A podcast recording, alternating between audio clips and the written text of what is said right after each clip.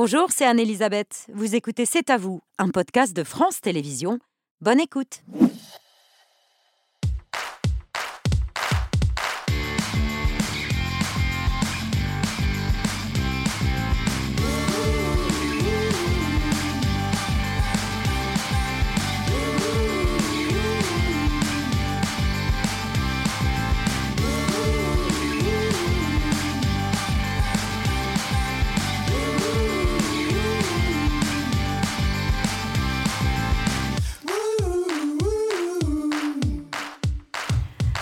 Bonsoir à tous, ravi de vous retrouver. C'est à vous, c'est en direct jusqu'à 20h55 pour toute l'actualité de ce mercredi 15 février avec Émilie, Sandrine, Mathieu, Mohamed, Pierre et Patrick. Bonsoir à tous les six. Bonsoir, Émilie, votre choix de l'actu ce soir Neuf jours après le séisme qui a frappé la Turquie et la Syrie, on approche des 40 000 morts. Bilan qui pourrait encore s'alourdir, notamment euh, en Syrie, pays en guerre, qui tarde à voir venir l'aide humanitaire.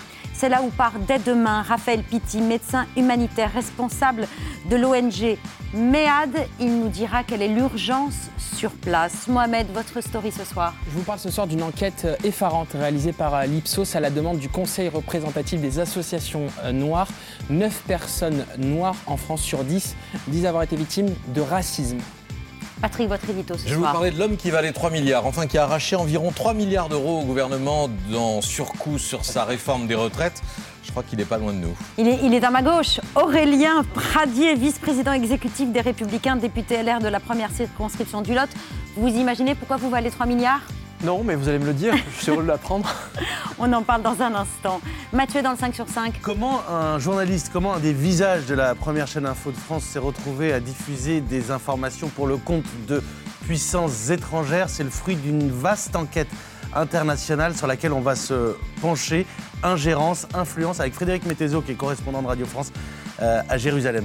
Oui, l'industrialisation de la désinformation, c'est aussi inquiétant fascinant. On y revient dans votre 5 sur 5. Pierre Vautreil Les Beatles, tout simplement. Leur génie mélodique et aussi leur travail harmonique à la fois inné et inspiré. Les Beatles ont inspiré le grand pianiste de jazz Brad Meldo.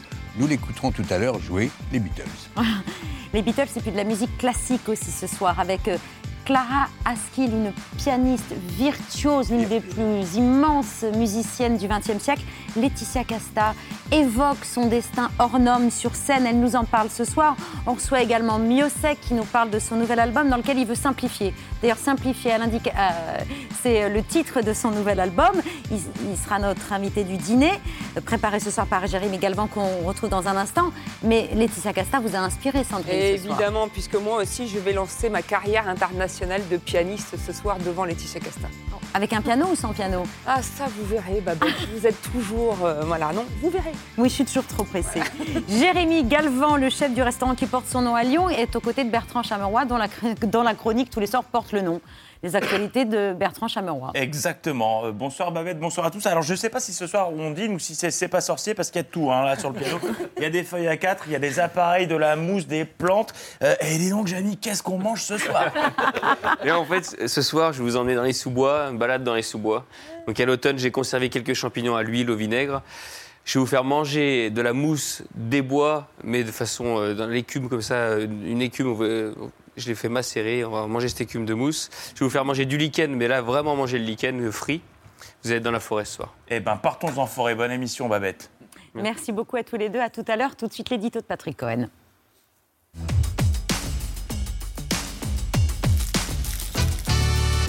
Patrick, vous avez surnommé notre invité Aurélien Pradier l'homme qui valait 3 milliards. Oui, bien que vous soyez trop jeune, monsieur Pradier, pour avoir connu les aventures télévisées et bioniques. Je peux en avoir la mémoire. De Steve Austin, mais 3 milliards, c'est à peu près le coût des concessions successives du gouvernement pour vous amener à voter sa réforme des retraites. Il y a eu d'abord la revalorisation du minimum contributif étendu aux retraités actuels, 1,1 milliard, puis l'extension du dispositif carrière longue à ceux qui ont commencé à travailler entre 20 et 21 ans, un milliard de plus. Et hier, la promesse euh, que ceux qui ont commencé à 17 ans pourront s'arrêter à 60 pour un coût estimé à 500 millions. Et un total qui efface en partie euh, les gains espérés de la réforme et repousse le retour du système à l'équilibre financier. Tout cela d'ailleurs sans garantie d'avoir votre voix puisque à chaque fois vous réclamez toujours davantage. C'est l'effet magique des groupes charnières dans les assemblées sans majorité absolue.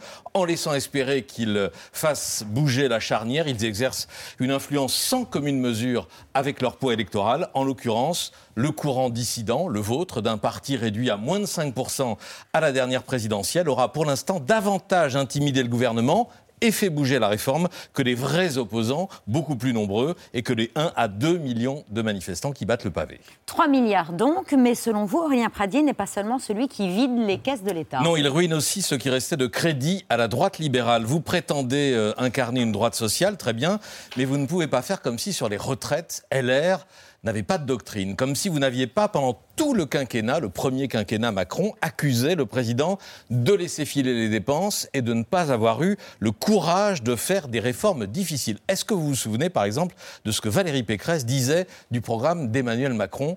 Elle le qualifiait de plagiaire. C'est euh, un projet de contrefaçon de contrefaçon. Alors oui, euh, Monsieur Macron va faire la réforme des retraites jusqu'à 65 ans. Mais qui a eu le courage de le dire? C'est nous. Aura-t-il le courage de le faire? Ça, c'est une autre affaire. Le courage de le faire, Valérie Pécresse mettait le président au défi de faire cette réforme. Alors vous allez me dire, mais c'était Valérie Pécresse. Vous étiez d'ailleurs son porte-parole. Bon, et les électeurs l'ont sanctionné. Non, non, non, c'était la position de tout le parti et tous ses candidats pour la présidentielle à la fin de cette décennie, c'est-à-dire dans 10 ans, il faudra certainement être à deux années de plus. 64 ans, Xavier Bertrand Deux ans de plus. Et ensuite, avec l'espérance de vie qui augmentera, il faudra aller à un an supplémentaire. La retraite, je crois qu'on est tous d'accord, à 65 ans. Je pense que ce qu'il faut faire, et c'est déjà une marche énorme, c'est porter l'âge de la retraite progressivement d'ici 2030 à 65 ans. 65 ans, c'était clair, ça ne l'est plus. LR, qui occupait avec euh, constance le créneau d'une droite responsable et rigoureuse, a réussi en quelques semaines à devenir illisible et incompréhensible sur ce dossier. Dit autrement par Éric Ciotti il y a une semaine devant le comité stratégique du parti, la droite, c'est le courage de la réforme et à votre intention, paraît-il, ça a été rapporté par la presse. Avec Pradier, la droite invente 10 milliards de dépenses sans financement. On fait du Le Pen, mais en moins bien. C'est un épisode qui va laisser des traces à droite Oui, et qui, je crois, participe à la décomposition de la politique parce qu'il fait douter de la sincérité de ses acteurs. Ça ne vaut pas seulement pour vous, d'ailleurs, euh, Monsieur Pradier, mais aussi pour euh, Xavier Bertrand, qui adopte la même posture d'opposant euh, à la réforme des retraites, ou pour Laurent Wauquiez, qui pense qu'on peut devenir président en restant planqué. Quand les conditions, quand les convictions peuvent changer à ce point et aussi vite, comment rester crédible Comment rester comment incarner une offre politique pour un éventuel retour au pouvoir aux prochaines élections. Beaucoup de choses dans cet édito. Euh, d'abord, est-ce que vous comprenez que vos électeurs, aujourd'hui, ne comprennent plus rien sur les différentes positions des républicains sur cette réforme des retraites? En gros, vos électeurs savent-ils encore à quelle droite se vouer? Et est-ce que vous n'êtes pas en train de mettre en danger votre parti? Nos électeurs? Mais quels électeurs? Ceux bah, qui ont voté pour nous aux dernières élections présidentielles, ils étaient moins de 5%. Est-ce que vous pensez vraiment qu'on peut résumer l'ADN de la droite depuis la nuit des temps, depuis le général de Gaulle, à la réforme des retraites à 65 ans? C'est un peu plus que ça, la droite. D'ailleurs, si nous sommes précis, ans, oui. si nous sommes précis depuis 30 ou 35 ans, à chaque fois que la droite a repoussé l'âge légal, au fond, depuis que François Mitterrand l'avait euh, rabaissé largement. Nous avons toujours complété des mesures d'allongement de départ à la retraite par des mesures de justice sociale. Le système de pénibilité, c'est la droite qui le porte. Le système des carrières longues, pour lequel je me suis battu constamment et pour lequel nous avons obtenu des avancées, c'est aussi la droite. Vous êtes contre les mesures d'âge. Ma conviction profonde est la suivante. Je pense que la bonne réforme des retraites, c'est celle qui joue sur la durée de cotisation. Je l'ai toujours dit. Vous pouvez concéder que, euh, au regard de ce que vous avez évoqué à l'instant, je l'ai toujours dit et je n'ai pas varié sur ce sujet et je ne varierai pas. La réforme que le président de la République propose, elle ne joue pas sur la durée de cotisation. Elle joue sur l'âge légal. Je pense que la durée de cotisation est plus juste. Vous commencez tôt, vous finissez tôt. Hmm. Ça me paraît être la bonne règle. vous saviez Je l'ai toujours dit. S'il n'y a pas d'âge légal, vous saviez combien il faudrait de durée de cotisation pour équilibrer le système? C'est pas si simple que ça en réalité. À peu près 45 ans de cotisation. Pas tout à fait. D'abord, la réalité, c'est qu'aujourd'hui, C'est ce que vous défendiez encore jusqu'en novembre dernier, une réforme avec 45 euh, années de cotisation. Pour ceux qui ont commencé tard. La réalité, c'est qu'aujourd'hui, beaucoup de nos concitoyens font 45 annuités pour aller jusqu'à l'âge qui n'est pas l'âge légal, qui est l'âge d'effacement, les 67 ans. Dans tout cela, il y a une hypocrisie folle. Mais ce que je veux vous dire, c'est que moi j'assume totalement peut-être de rompre avec ce que la droite a pu dire depuis 10 ou 15 ans, qui nous a coupé des Français qui travaillent dur. Et donc de faire du Le Pen en moins bien? Non, pas du Le Pen, d'être juste. Madame, le Pen, Madame Le Pen, elle propose le retour à la retraite à 60 ans. L'ai-je proposé une seule fois? Jamais. Ce que j'ai dit, c'est que je n'avais pas de désaccord aujourd'hui sur les 64 ans, que j'aurais préféré une autre réforme sur la durée de cotisation, mais qu'il n'était pas question. Mon combat, et c'est celui que nous avons en grande partie gagné désormais, il n'était pas question que ceux qui ont commencé à travailler à 17 ans fassent une annuité de cotisation de plus que ceux qui ont commencé à 20 ans. Voilà le combat que j'ai mené constamment. Est-ce qu'il est absurde? Non il est juste ce combat-là. Mais qu'est-ce que, vous faites encore au sein des LR alors Puisque le président Éric Ciotti n'est pas du tout sur la même ligne que vous. Copé aussi. Ce que Jean-François Copé a dit, c'est plus grave. Si on fait la politique de la gauche, ça ne sert à rien d'être chez les LR. Et pardon, mais en quoi ce que je dis euh, est-il de gauche? Est-ce que respecter celui qui a commencé à travailler à 17 ans, est-ce que c'est être de vous reproche, c'est pas d'essayer de mettre de la justice, c'est de ne pas financer vos, vos, vos promesses. Alors parlons de financement. Lorsque je me bats pour les carrières longues, pour faire en sorte que ceux qui ont commencé à 17 ans fassent 43 annuités de cotisation, comme les autres, je le finance. Savez-vous combien nous consacrons chaque année aux pensions d'invalidité? 8 milliards d'euros. 8 milliards d'euros qui chaque année vont financer des pensions d'invalidité pour ceux qui ont commencé très tôt, la plupart du temps dans des métiers très difficiles, et qui de toute façon ne peuvent pas aller jusqu'à l'âge légal. J'affirme que lorsque l'on fait en sorte que ceux qui ont commencé tôt, dont les métiers sont les plus pénibles et les plus difficiles, peuvent partir plus tôt que les autres, en réalité, on fait des économies. Mais tout ce débat-là, on refuse de l'avoir. Vous vous rendez compte qu'on s'arc-boute aujourd'hui sur une date, un âge de départ à la retraite, alors que le sujet, il est plus, il est plus grand. Le sujet, c'est le travail. On nous parle de démographie aujourd'hui, mais le sujet, ce n'est pas la démographie. Le sujet, c'est comment demain nous travaillons un peu plus tout au long de notre vie, plutôt que de travailler davantage à la fin. Voilà les combats que j'ai menés. Et je vais vous dire, je, ne les ai pas menés pour moi. Je ne sais pas si je pèse 2, 3 milliards d'euros, mais tout ce que je sais, c'est que 3 milliards ce combat-là, ce combat-là euh, que nous avons mené et que j'ai mené depuis plusieurs semaines, parfois avec beaucoup de moqueries et de sarcasme, où j'ai eu droit à toutes les caricatures, je suis fier de l'avoir mené pour les Français qui travaillent dur et qui vont en bénéficier. Mais est-ce que ça, va suffire, ces 3 milliards de concessions, ou est-ce que ça ne suffira jamais Vous allez maintenir le suspense jusqu'au bout et que vous chercherez toujours la petite bête pour ne pas avoir à voter cette réforme Vous n'avez aucun intérêt à vous rallier je, les choses. Je ne sers pas d'intérêt tactique. D'abord, je suis député de la nation. Je tiens profondément à ma liberté. Mm. Et c'est d'ailleurs la raison pour laquelle, y compris quand mes amis politiques ont tenté de m'intimider, parfois même de me menacer, je leur ai gentiment expliqué que je ne cédais à aucune menace. Et c'est vrai que j'ai pris quelques tempêtes depuis quelques semaines. Je me suis dit, mais qui est ce type-là, ce jeune député qui, vient ne pas avoir le doigt sur la couture du pantalon Il dit le contraire de ce que le parti a dit depuis des années et des années. Voilà. des années et des années, qui peut-être en fait contribue à faire en sorte que la droite redevienne juste et qu'elle reparle à tous ces Français à qui nous ne parlons plus. Et lorsque je dis cela, c'est une position qui est partagée. Je n'ai jamais varié. Vous me dites, mais vous rajoutez à chaque fois une petite bête. Ce pas des petites bêtes, Pardon, mais euh, ceux qui ont commencé à travailler à 17 ans, à qui demain on aurait demandé de travailler une année de plus, ce n'est pas une petite bête, ça va changer leur vie. Et j'ai donc dit une chose simple. Il faut que tous ceux qui sont en carrière longue, avant 21 ans, puissent partir avec 43 annuités de cotisation. Est-ce que le compte y est aujourd'hui? Je ne sais pas, parce que je n'ai pas bien compris ce que la Première ministre a bah, dit. hier, elle vous a entendu en tout cas, elle a encore fait un geste vers vous à l'Assemblée nationale, et c'est ce qu'elle a annoncé. Et j'ai d'ailleurs salué le fait que ceux qui désormais ont commencé à 17 ans feront 43 annuités de cotisation. Mais je vous ai amené un petit tableau pour que chacun puisse se comprendre. Vous voyez, ce tableau-là, c'est la durée de cotisation pour les carrières longues. Lorsque vous avez commencé à 16 ans, vous partez avec 44 annuités. Lorsque vous avez commencé à 17 ans, avec 43. À 18 ans, avec 44. Et après 18 ans, avec 43. Est-ce que c'est juste de dire à celui qui a commencé à 16 ans ou à 18 ans, qu'il va faire une année de plus que les Donc, autres. la nouvelle conception faut... d'Elisabeth Borne ne vous suffit pas euh, Ce n'est pas à, moi que ça suffit ou pas. Les Français ont compris depuis hier que s'ils étaient en carrière longue, ils, partiraient avec, ils partiraient avec 43 annuités de cotisation. Il faut que le gouvernement le clarifie. Vous avez parlé euh, vous-même, Patrick Cohen, il y a quelques semaines ici, de la question des 1200 euros de retraite minimum. Mmh. Les Français avaient compris que c'était retraite minimum pour tout le monde. Vous vous rendrez compte à quel point c'est dévastateur pour la confiance politique? Et je souhaite donc qu'on n'ait pas la même expérience que pour les 1200 euros. Si Elisabeth Borne a l'intention de faire en sorte que ceux qui ont commencé à travailler tôt puissent partir avec 43 annuités de cotisation, je soutiendrai la réforme, Maintenant, il faut le clarifier. Pour reprendre, oui, Patrick. Non, non, à propos de confiance, euh, sur le chiffrage de, votre, euh, de ce que vous proposez, de votre mesure, euh, Elisabeth Borne avait dit que ça, ça, coûterait 10 milliards d'euros. Mm. Vous, vous avez dit la semaine dernière à la radio, à France Info, vous avez dit non, ça coûte 2 milliards, et j'ai une note du gouvernement qui le prouve, et je vais vous la remettre. Et on l'attend toujours. Non, pas du tout. Je l'ai remise à France Info. Vos confrères de France Info ont, cette note. Je vous affirme clairement Ils l'ont. que la France Info à la Bien sûr, je la leur ai transmise. Ils ont d'ailleurs interrogé le ministre du SOPT sur ce sujet. Tout ça, ça fait partie de la volonté de ne pas avoir de débat. La mesure que je porte, elle ne concerne pas 10 milliards d'euros. C'est absurde, ça ne tient pas une seule seconde. Le gouvernement lui-même l'a chiffré à 2 milliards. Je vais aller plus loin. Je pense même qu'en réalité, ça coûte autour d'un milliard d'euros.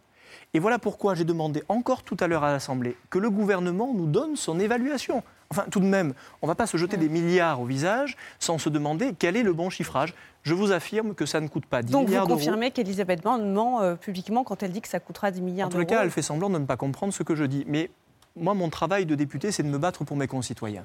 Et jusqu'au bout, je n'ai cédé à aucune intimidation. Et je suis très heureux aujourd'hui de faire en sorte que celles et ceux qui ont commencé à travailler le plus tôt, que celles et ceux qui ont des pensions très basses, puissent demain euh, mieux vivre. Non, mais vous avez varié vous-même dans les détails, parce qu'au départ, vous disiez qu'un seul trimestre validé avant euh, l'âge de 20 ans ou de 21 ans suffirait à considérer que c'est le point de départ, l'entrée dans la vie active. C'est pas possible. Ça, c'est la réforme euh, que je rêve. Oui. Celle qui consiste à dire on prend en compte la durée de cotisation. Mais vous savez comme moi que pour partir à la retraite, il vous faut avoir un certain nombre de trimestres, mmh. autour de 177. Si vous avez fait un seul trimestre avant vos 21 ans, il vous faudra faire les 176 autres après. J'ai eu droit depuis une semaine absolument à toutes les caricatures. Je vous demande simplement une chose. On n'est pas obligé de partager mes convictions. Mais convenez que le rôle d'un député, c'est de faire entendre la voix de nos concitoyens. Si nous, à l'Assemblée nationale, nous ne sommes pas des députés assez forts, assez solides pour arracher au gouvernement des avancées sociales, alors personne ne le fera. Et je préfère que ce soit des députés raisonnables et sérieux, comme j'essaie de l'être, qu'ils le fassent, plutôt que des, plutôt que des excités mmh. qui euh, donnent un spectacle épouvantable de la démocratie. C'est le cas de la NUPES, qui n'a rien obtenu pour les Français, sauf l'agitation. Donc vous irez, si, les si vous n'obtenez pas d'éclaircissement, vous irez jusqu'à refuser de voter ce texte. Combien de députés seraient prêts à vous suivre dans un vote contre cette réforme? Je ne sais pas, moi je ne suis pas un chef. Député LR Je ne suis pas un chef de caserne, mais je pense que ce que je dis, y compris de ce chemin d'une droite populaire qui sûrement rompt avec ce qu'on a pu entendre depuis quelques années, c'est assez partagé. Je peux perturber. Celui qui dit parfois des vérités perturbe un peu plus que les autres. Mais je veux dire à Madame la Première ministre que elle n'imagine pas une seule seconde pouvoir faire voter une réforme des retraites en passage en force. D'abord parce qu'elle n'aura pas la majorité à l'Assemblée. Et qu'ensuite, on ne tord pas le bras au pays. Une réforme des retraites, ce n'est pas une réforme comme les autres. Vous annoncez qu'elle n'aura pas la majorité à l'Assemblée? Je suis convaincu que si elle passe en force, ah ben si, elle, ne trouve pas, si elle ne trouve pas de consensus et de moyens de consensus, cette réforme à vous est vouée à l'échec parce que... Elle a besoin des voix LR, oui. Euh, pas seulement, elle a besoin aussi de convaincre. Elle a besoin d'avancer sur des points qui sont des points d'injustice.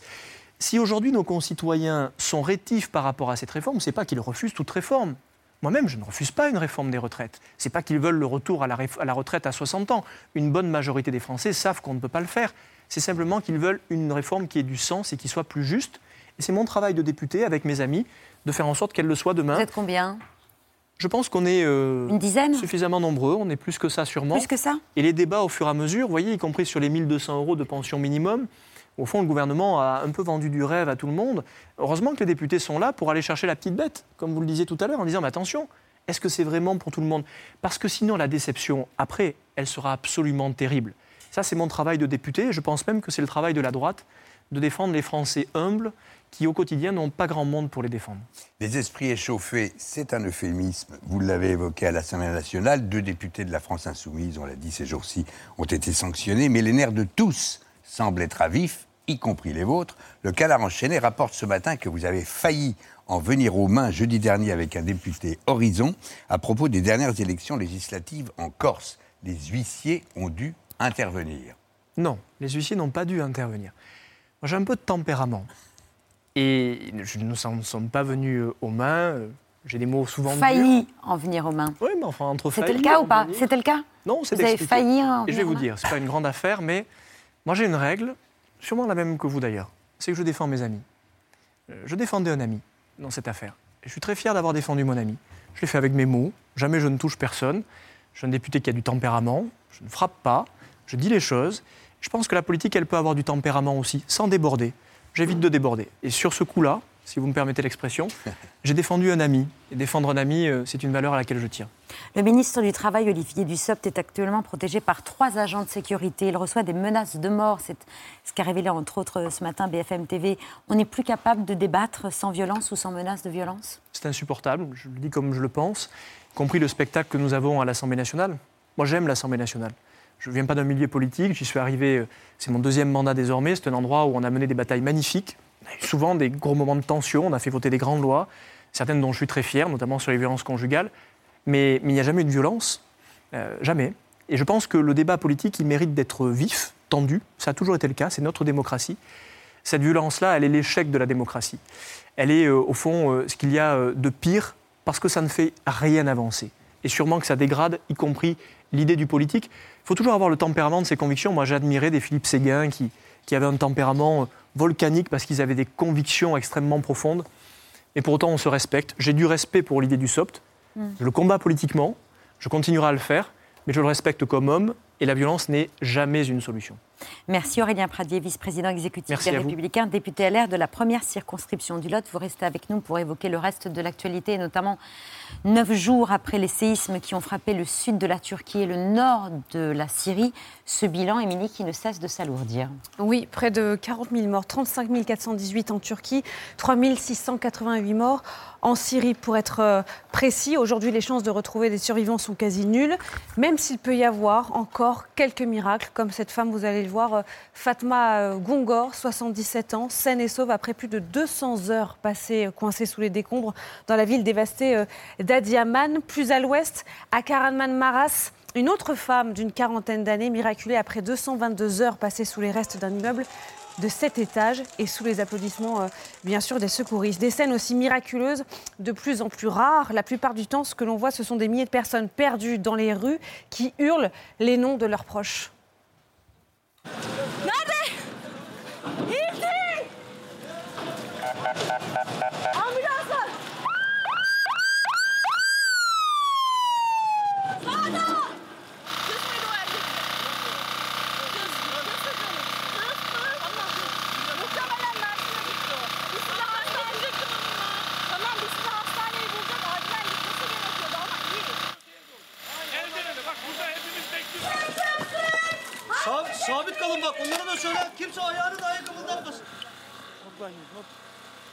Mais après plusieurs jours de chaos, les secours sont mieux organisés en Turquie. Des toilettes basiques ont été installées, le réseau téléphonique a été rétabli.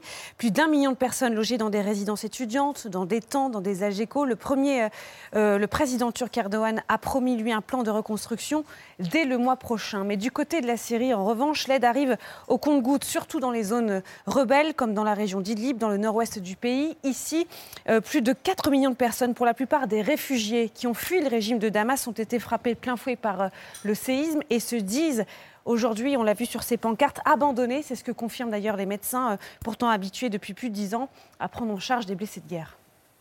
مش قد من كان انت مشافي هاي مشافي ميدانيه مجهزه لضرب الطياره ممكن كنا متعودين كلياتنا على ضرب الطياره يصير اصابات 10 20 30 يتحملوا المشفى ما في مشكله يجوا تباعا يعني بس انت بتتفاجئ انه زلزال كثير كبير وعدد من الناس كلهم مصابين. كان نقص بالمستلزمات والتجهيزات وبعض المعدات مثل مثلا طبقة محورة كانت إصابات كثيرة في العمود الفقري. أنا بس في العالم وزوجتي وبنتي تحت وما عم بقدر أقدم لهم شيء. En Syrie, ce n'est qu'hier qu'un premier convoi d'aide a pu se rendre dans ces zones rebelles. Première fois qu'une délégation de l'ONU était autorisée à entrer depuis 2020. L'unique poste frontière par où passe l'aide humanitaire avait été fermé euh, aux Nations Unies sous la pression de la Russie, alliée du régime de Damas. Mais face à la catastrophe, Bachar al-Assad a accepté d'ouvrir son pays et deux nouveaux points de passage avec la Turquie vont être mis en place pour une durée limitée de trois mois. Donc le temps presse. Le secrétaire général de l'ONU, Antonio Guterres, a fait ce matin un appel au don mondial. Today, I'm announcing that the United Nations is launching a 397 million US dollar humanitarian appeal for the people of earthquake-ravaged Syria. The human suffering from this epic natural disaster should not be made even worse by man-made obstacles. Access, funding, supplies. aid must get through from all sides to all sides through all routes without any restrictions. Bonsoir Raphaël Pitti. Bonsoir. Médecin humanitaire, responsable formation de l'ONG française MEAD. Merci de votre présence ce soir alors que vous partez dès demain en Syrie où vos équipes sont arrivées dès le lendemain du séisme, un cataclysme sans précédent et dont la communauté internationale n'a pas, selon vous, saisi l'ampleur, en tout cas pas assez tôt. Il a fallu attendre plus d'une semaine pour que l'ONU s'empare de la situation eh bien, il a fallu attendre cette déclaration d'aujourd'hui du, secrétaire général de l'ONU. Elle aurait dû avoir lieu le lendemain. On avait une évaluation de la situation. Euh, c'est un cataclysme d'une telle ampleur qu'il faut remonter à 1960 ou 1907 pour avoir la même importance, qui touche un territoire pratiquement aussi grand que l'Allemagne, qui touche des millions de personnes au même temps. Et l'ONU ne réagit qu'au bout de neuf jours. Comment vous l'expliquez?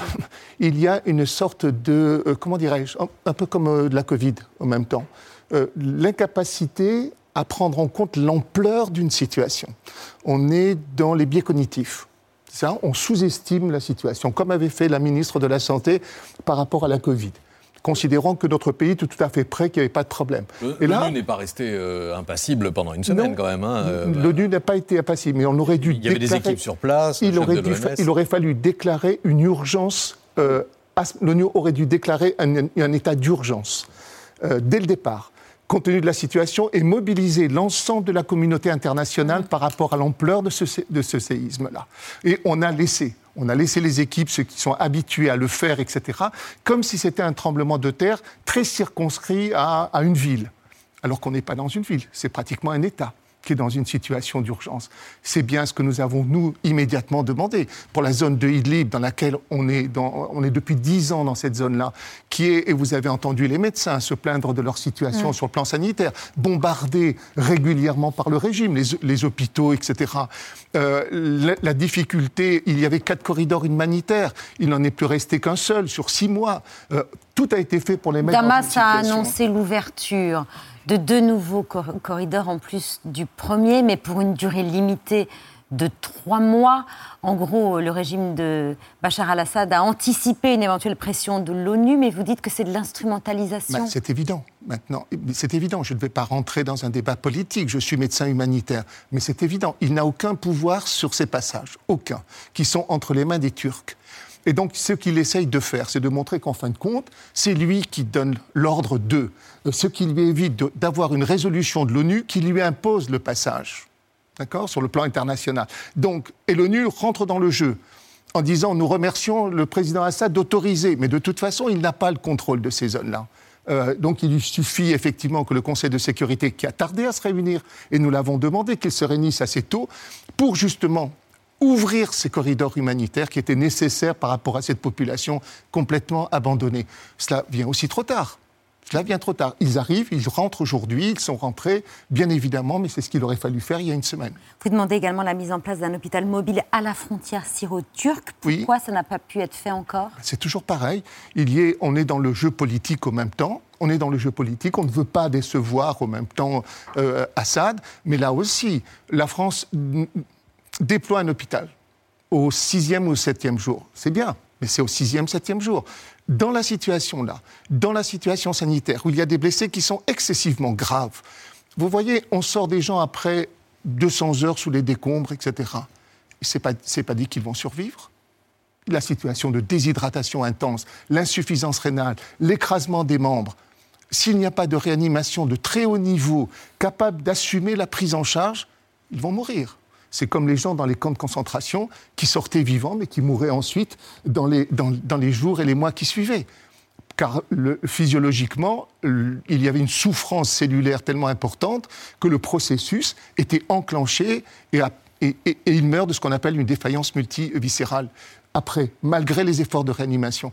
Là, il aurait fallu déployer des hôpitaux très orientés réanimation, très orientés dialyse au même temps, de manière à assurer la prise en charge des plus graves. Alors, l'OMS a raison. Dans les jours qui vont venir, le nombre de morts va augmenter. Simplement par ces blessés, ces victimes-là, qui sont gravement atteints.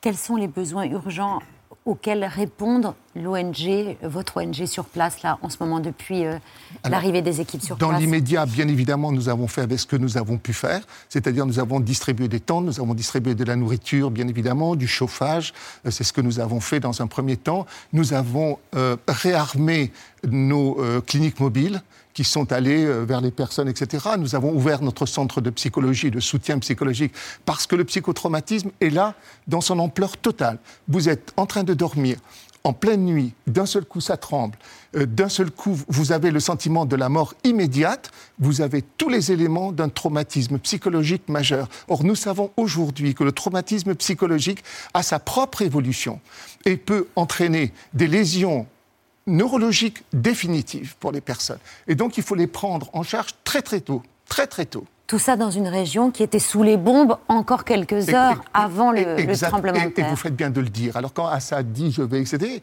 il avait bombardé la zone de Idlib trois jours avant, pour se rappeler au bon souvenir de cette population. Trois jours avant. Et il rêve de la reconquérir. C'est maintenant ben, l'objectif de, ce qui va se passer là. Évidemment, évidemment. Et il, il essaye surtout, euh, quelque part, d'instrumentaliser cette situation pour revenir sur la scène internationale. Venir en aide à ces... Euh, habitants d'une région qui est totalement dévastée, rasée. Oui, Il n'y a plus rien. Oui, oui, vous, entendez les médecins, vous voyez un peu la situation telle qu'elle est. Il y avait 2 800 000 personnes qui vivaient sous tente de l'aide internationale. C'était des déplacés des zones de violence, etc., qui avaient fui. Et Erdogan avait obtenu cette zone-là, qui était une zone de désescalade de la violence, pour faire en sorte que ces populations ne quittent pas la Syrie et ne viennent pas dans son pays et d'où les, corridors humanitaires. Ça avait été obtenu au lendemain de 2016 euh, par les Nations Unies, à la demande de Erdogan, pour assurer que les réfugiés ne sortent pas et qu'on ne se retrouve pas dans cette escalade constante. Donc il avait obtenu ça, si bien qu'il y a 2 800 000 personnes qui se sont déplacées là devant cette zone, qui est entre les mains des rebelles, qui sont eux-mêmes sous contrôle de la Turquie, dans cette zone-là. Et ces 2 millions étaient sous tente, comme nous avons vu là. Au bout d'un moment, bien évidemment, ils ont essayé de, se construire quelque chose, une demeure, une maison, un habitat. Donc ils ont construit avec des atolls ondulés, avec du bois, avec des parpaings, etc. Tout a été rasé. Tout a été rasé. Ils se sont retrouvés avec une température de moins 5 degrés la nuit, dans le froid extrême, sans nourriture, sans rien, sans, sans personne pour venir les aider. Les hommes se sont mobilisés pour aller dans les, sous les décombres à la main. Ils n'avaient aucun moyen de relevage, aucun moyen d'étayage. Euh, ils n'avaient aucun moyen de décerner s'il y avait des êtres vivants encore ou pas. Ils l'ont fait avec leurs moyens, la bonne volonté qu'ils avaient. Ils en ont sauvé beaucoup, je trouve, par rapport à ce qu'ils ont pu faire, mais on les a complètement abandonnés complètement abandonnés. On l'a dit, Bachar el-Assad qui euh, rêve de reconquérir euh, ces zones justement. Bachar el-Assad, on l'a vu se montrer vendredi dernier aux côtés des rescapés. Il est allé à leur chevet dans les hôpitaux, mais aussi sur les zones sinistrées, aux côtés de secours, en promettant de travailler sans relâche. Le, dictateur syrien qui s'en est aussi pris à l'Occident. Écoutez. قال بأن الغرب أعطى أولوية للسياسة على الحالة الإنسانية بس هذا الكلام غير صحيح لكي يعطي أولوية لحالة على أخرى لابد أن تكون كلا الحالتين موجودتين ولكن الحالة السياسية موجودة الحالة الإنسانية غير موجودة لدى شيء طبيعي أن يكون تسييس الوضع هو شيء طبيعي. Alors deux questions. La première, c'est est-ce que les habitants des zones rebelles dont on parlait, comme la région d'Idlib, peuvent faire confiance à Bachar al-Assad pour recevoir euh, de l'aide? Non. Non, non. pas du tout. Il n'y a aucune confiance à lui faire faire. La situation économique et la situation humanitaire sur l'ensemble du territoire syrien est extrêmement difficile pour les populations, extrêmement. Même celles qui sont entre les mains du régime aujourd'hui, il y a un désastre économique. Euh, toutes les infrastructures ont été détruites. Il n'y a pas de travail. Euh, il y a une inflation qui est très importante. ils subissent le compte contre-coup en même temps du Liban. Donc il n'y a pas de dollars à l'intérieur. Tout s'achète à l'extérieur avec des dollars, mais il n'y a rien qui circule. L'économie de guerre qui existait, qui permettait une distribution de l'argent, s'est effondrée aussi du fait que maintenant le régime possède ce, territoire. Donc il y a une situation économique, il y a en permanence une révolte sociale qui gronde. Alors il utilise l'aide internationale qui continue, qui se poursuit, qui passe par Damas. Il l'utilise dans les régions, il en distribue un peu ici ou un peu là. Euh, il y a trois jours, il a distribué des couvertures sous... Euh, euh, sous le contrôle de la télévision. Et quand, euh, et quand la télévision est partie, ils ont récupéré les couvertures pour en donner de vieilles. Vous craignez que la France se rapproche du, régime syrien dans ce contexte? Non, la France ne le fera pas. Je le sais qu'elle ne le fera pas parce qu'il il a été dit, et c'est très clair sur le plan de la politique, la solution politique ne peut pas passer par Assad. Pour permettre à ces millions de Syriens de revenir en Syrie, etc., elle ne passera pas par Assad, bien évidemment, et le, président Emmanuel Macron nous l'avait certifié en tous les cas que ça ne se ferait pas. Mais par contre, dire que les Occidentaux ne font rien, c'est faux. Parce que nous avons des relations, par exemple, notre ONG a des relations avec des associations locales qui sont dans les zones du régime et qui se sont organisées, bien évidemment, pour distribuer l'aide, et nous apportons notre aide à ces associations locales. Et ce matin, euh, j'étais encore aux affaires étrangères et j'ai dit que nous avions la possibilité qu'on nous donne plus d'aide, que nous pourrions la distribuer dans les zones qui sont contrôlées par le régime au travers ces associations locales qui ne sont pas dépendantes du régime. On, va voir un reportage où on voit quelques-unes de ces familles euh, qui, ont, qui ont fui le régime d'Assad et qui se retrouvent obligées de reconstruire une deuxième fois leur vie. Geldik e, buraya ev kira aldık. E, çalıştık yavaş yavaş. Yani hayat e, olacak. Ondan sonra işte halimiz böyle oldu. Bu adam da ikinci, üçüncü kattan kendi kendi attı aşağı. Burada en büyük problem çadır lazım. Misal su yeterli yok. Gece şey yani çok soğuk oluyor. Et, ces réfugiés syriens, pour tout arranger, sont discriminés par les Turcs. Alors oui, ça c'est vraiment, euh, il faut vraiment être attentif à ce, qui va se passer. Il y a déjà euh, des Turcs eux-mêmes commencent à se déplacer de la zone pour aller vers des zones qui ne sont pas, qui n'ont pas été impactées par le, ils vont vers leur famille, etc. pour se mettre à l'abri. Ils se déplacent. On il y a à peu près 100 000 Turcs qui sont en train de se déplacer à l'intérieur de la Turquie pour aller vers des zones qui sont non impactées pour pouvoir se mettre à l'abri. Euh, les Syriens, dans cette zone, il y a 3,5 millions de Syriens qui avaient plus ou moins reconstruit, qui, pour certains, avaient obtenu la nationalité turque, bien évidemment. Mais ils étaient très discriminés ces derniers temps. Euh, par le régime en particulier et vis-à-vis de la population turque en particulier, vis-à-vis des Syriens qui étaient là. Il y a tout à craindre qu'ils se mettent en route pour venir en Europe. Ils n'ont rien à attendre en Turquie maintenant. Tout ce qu'ils avaient construit vient d'être complètement démoli. Et je le dis encore très fortement, on risque d'avoir de nouveau une crise de réfugiés en Europe parce qu'ils vont se mettre en route pour partir. Ils ne vont pas rester en Turquie, ils ne vont pas reconstruire, ces immeubles ne seront pas reconstruits, ils ne retrouveront pas du travail de sitôt. Ils ont, euh, euh, on ne peut pas leur permettre de rentrer en Syrie non plus. Où vont-ils aller? En Europe. Et donc c'est clair, si l'Europe ne se mobilise pas pour aider la Turquie à faire en sorte qu'on mette déjà des Algécos, qu'on euh, leur donne des, des, maisons, etc., qu'on les mette à l'abri, d'accord, alors c'est clair, ils vont se mettre en route et il y en a 3 millions et demi. Merci Raphaël Pitti. Votre ONG s'appelle MEAD. Avec un don de 350 euros, on peut mettre à l'abri une famille de 4 personnes. Euh, pour cela, comment on fait pour faire des dons à votre ONG Directement sur le site mead.fr. Mead.fr qui s'affiche sur l'écran. Puis je rappelle que France Télévisions est associée avec la Fondation de France pour venir en aide aux victimes du séisme. Merci d'être venu ce soir sur le plateau de C'est à vous. C'est l'heure de la story de Mohamed Bouabsi. Merci.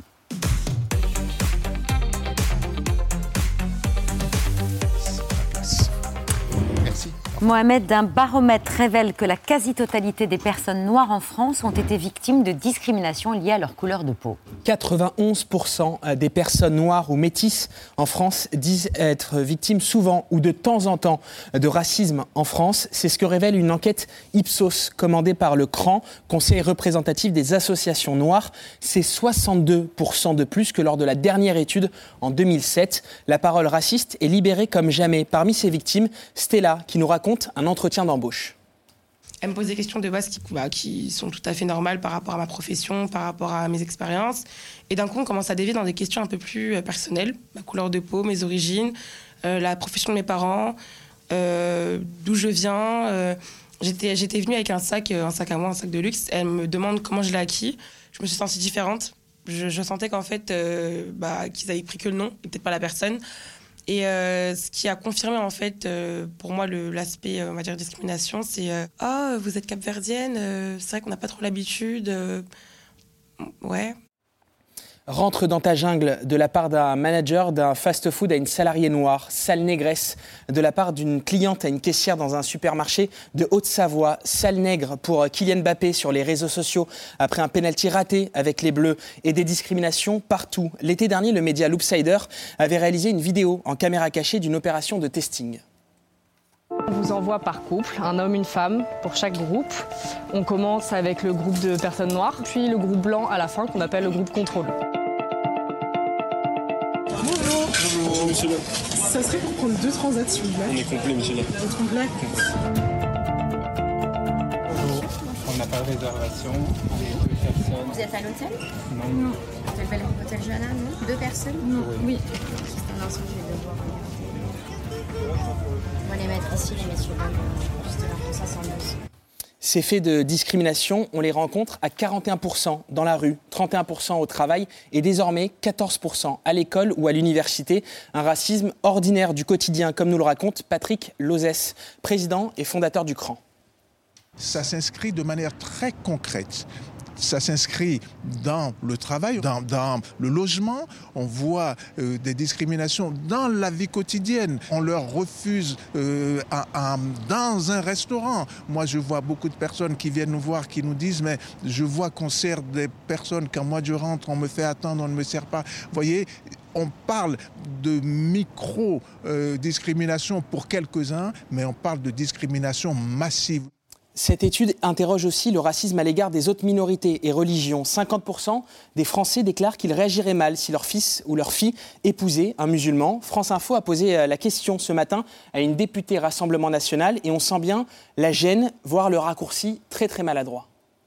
Comment vous réagiriez, vous, si euh, l'un de, vos- l'un de- l'un de vos enfants désirait épouser euh, une personne noire ou une personne musulmane? C'est quoi cette question? La vraie question serait effectivement, euh, comme vous le dites, euh, voilà, peut-être que euh, un islamisme, euh, je- un, un enfin quelqu'un qui serait musulman très très pieux, par exemple, ça pourrait éventuellement me poser un problème parce que quoi un moi, je- très je pieux? les ai élevés. moi, j'ai pas très envie que ma fille se retrouve en niqab, par exemple. voilà. Après, la couleur de peau n'est évidemment pas un souci.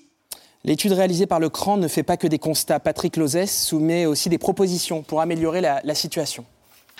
Il faut former. Il ne faut pas uniquement regarder les personnes victimes de discrimination, il faut regarder les personnes qui discriminent. Et il faut aller dans les entreprises et surtout comme il s'agit d'État, il faut que l'État fasse en sorte que les agents du service public soient formés à la discrimination. Il faut aussi un organisme qui contrôle l'évolution des discriminations. On ne peut pas attendre que ce soit uniquement le cran qui fasse des études tous les 16 ans. C'est pas possible.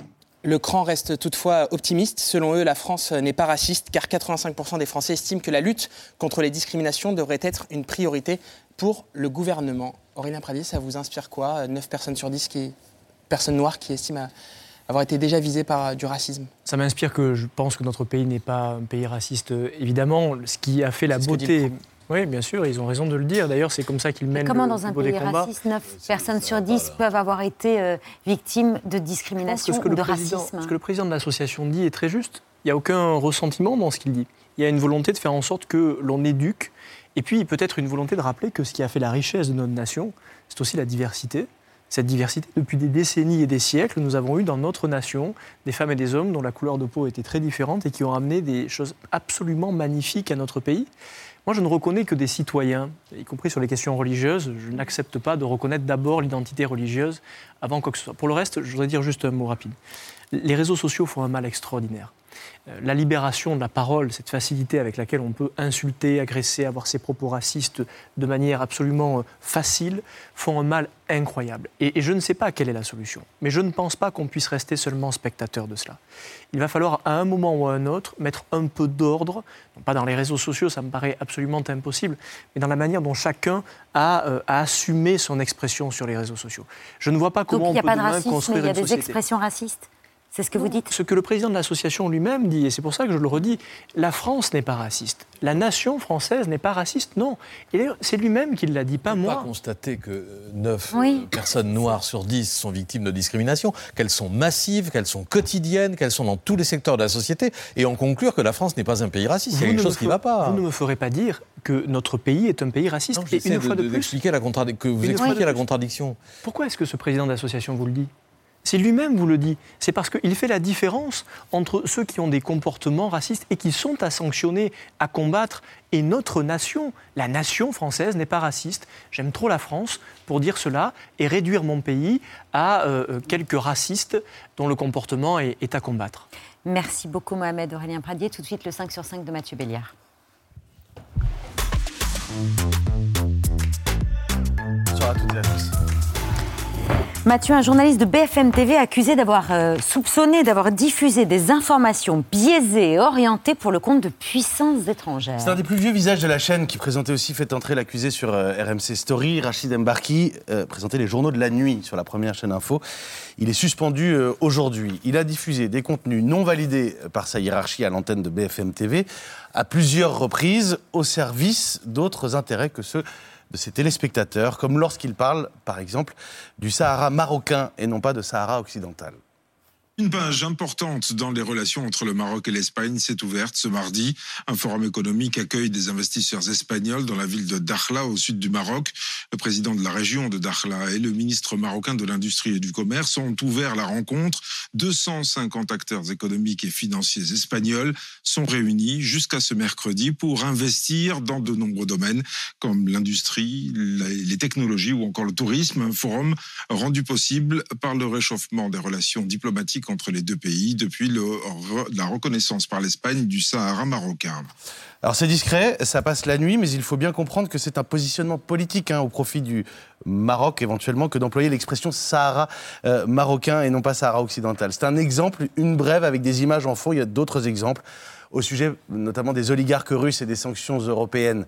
Je le redis, Rachid Mbarki a été suspendu par la chaîne BFM TV. En réalité, son cas est apparu dans une enquête sur les coulisses du business de la désinformation. Et tous les mots sont importants. Hein. Commerce, hein. il faut bien comprendre que c'est un business de la fake news, de l'enfumage, de l'influence. Dans le monde entier, on découvrait aujourd'hui l'enquête de Forbidden Stories, six mois d'enquête, le travail de plus de 100 journalistes de 30 médias. On apprend que Tim Roré, une entreprise israélienne très discrète, se trouve impliquée dans nombre de manipulations à grande échelle dont l'affaire euh, Rachid Mbarki dont nous parlions. Manipulation d'opinion, mais aussi d'élections à l'aide de faux comptes sur des réseaux sociaux et messageries, à l'aide de piratages informatiques aux limites de la légalité quand ces limites ne sont pas allègrement franchies. Écoutez, regardez cet extrait de caméra cachée auprès de l'entreprise israélienne en question. Le patron, Tal Hanan, accueille des journalistes qui se font passer pour de potentiels clients qui souhaiteraient faire décaler une élection en Afrique.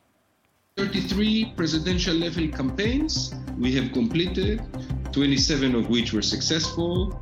Let's make one uh, candidate uh, together. Isla Sawyer, let's say I don't like the name, it's not Hope. Sophie Wilde, I like the name, huh? British.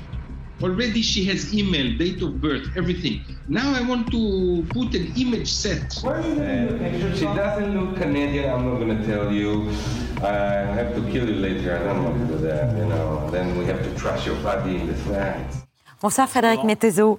Vous êtes journaliste à Radio France, correspondant à Jérusalem, et vous faites partie des journalistes qui ont infiltré l'entreprise et qui ont interrogé cet homme qui prétend pouvoir influencer sur des choix politiques dans le monde entier. C'est une réalité c'est une réalité. Il revendique 33 euh, campagnes présidentielles, dont 27 victorieuses. Ils ont euh, également euh, lancé des campagnes d'influence économique, des campagnes de réputation, par exemple. Pour nuire ou au contraire Voilà, exactement, pour restaurer une image.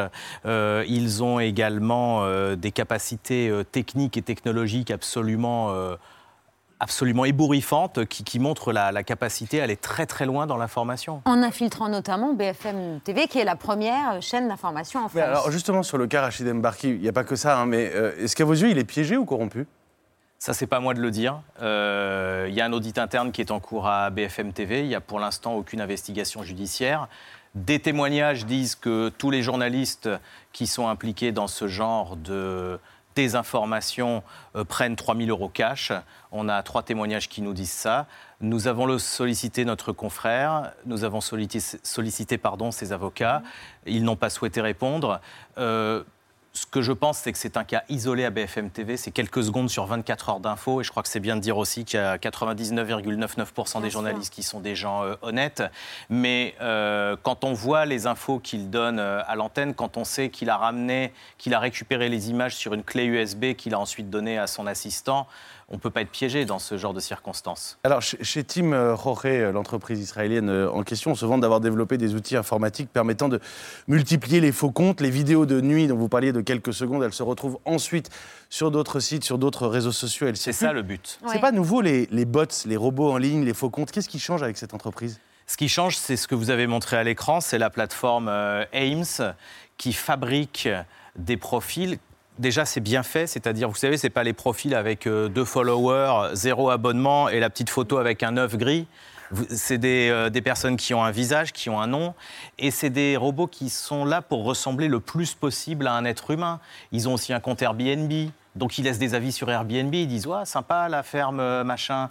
Euh, ils, donnent des avis sur. Euh, ils voient le dernier clip de Rihanna, ils vont faire un commentaire sur YouTube. Donc ils ont une vraie vie virtuelle. Et plus il y a une vie virtuelle, plus ça ressemble à la vie réelle. Et, par exemple, vous pouvez trouver le, compte de Maxime Roussel sur Facebook. Babette, il a 400 amis Facebook, il partage des citations de rap en ligne. Il, a des, il vit à Versailles, mais il n'existe pas. Bon, sur, il relaie des informations. Il relaie des informations. Pour le compte d'influenceurs Exactement, exactement. Sur ce procès on découvre aussi l'expression blanchiment d'informations ou de désinformation. On a aussi parlé de, confusionnisme. C'est ça la stratégie sur un sujet donné entretenir la confusion. C'est pas de la fake news, c'est pas des fausses infos. On ne dit pas forcément des choses fausses. Mais par exemple, la vidéo que nous avons identifiée sur BFM TV, c'est parce que Tal Hanan, euh, le, donc Jorge, euh, dit, euh, après nous avoir pendant des mois présenté ses capacités numériques, mais vous savez, on a quelqu'un à la télé française et il joue la vidéo. Donc évidemment, mais c'est une démo quoi. C'est une démo, c'est un showcase. Donc mes collègues israéliens, ils savent même pas de quoi il s'agit, mais moi évidemment, je me dis première chaîne d'infos de France. Et ce qu'on voit, c'est que la vidéo qu'il nous montre, ensuite, elle a été découpée et viralisée par les bots de Tim Jorge que les collègues du Avec monde. Avec le logo BFM qui crédibilise, ça crédibilise évidemment complètement. partout. le problème, ça, ça passe à 1h du matin on sait tous que la nuit, il n'y a pas beaucoup de gens qui regardent la, télévision, mais quand le message passe sur les réseaux, les gens disent tiens, une chaîne de télévision sérieuse, car c'est le cas, parle de ça. Ça va marcher, surtout en Afrique francophone où ils regardent beaucoup les médias français. Et dernière chose, euh, Patrick parlait d'une démo. Bah, quand, les Israéliens ils ont les clients qui arrivent, ils disent Vous voyez, on a le bras long, 39 000 bots et une chaîne.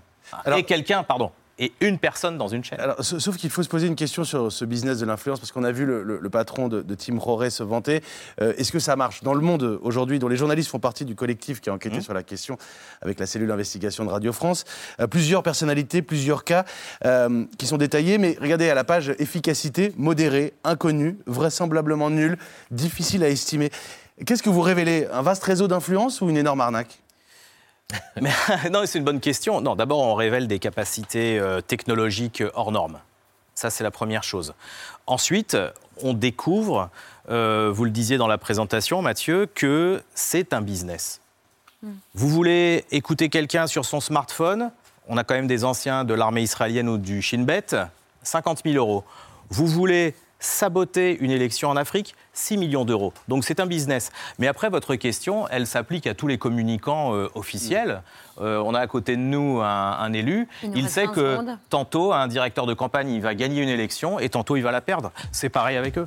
Merci beaucoup, Frédéric Mettezo, journaliste de la rédaction internationale de Radio France, correspondant à Jérusalem. Merci d'être venu ce soir. Merci beaucoup, Aurélien Pradier, vice-président exécutif des Républicains, député LR de la première circonscription du Lot. Dans un instant, nos invités dîner, Miosek, Laetitia Casta, Sandrine Saroche pour sa chanson du jour, les actualités de Bertrand, l'œil de Pierre Levu et j'étais à Zoé Bruno. A tout de suite pour C'est à vous jusqu'à 20h55.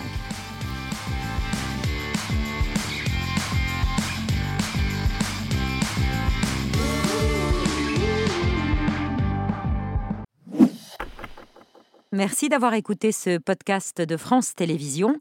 Pour ne rien rater de C'est à vous en audio, vous pouvez vous abonner à tous nos podcasts sur votre plateforme d'écoute favorite dans la rubrique C'est à vous et en vidéo, le replay bien sûr, c'est sur France.tv. À très vite.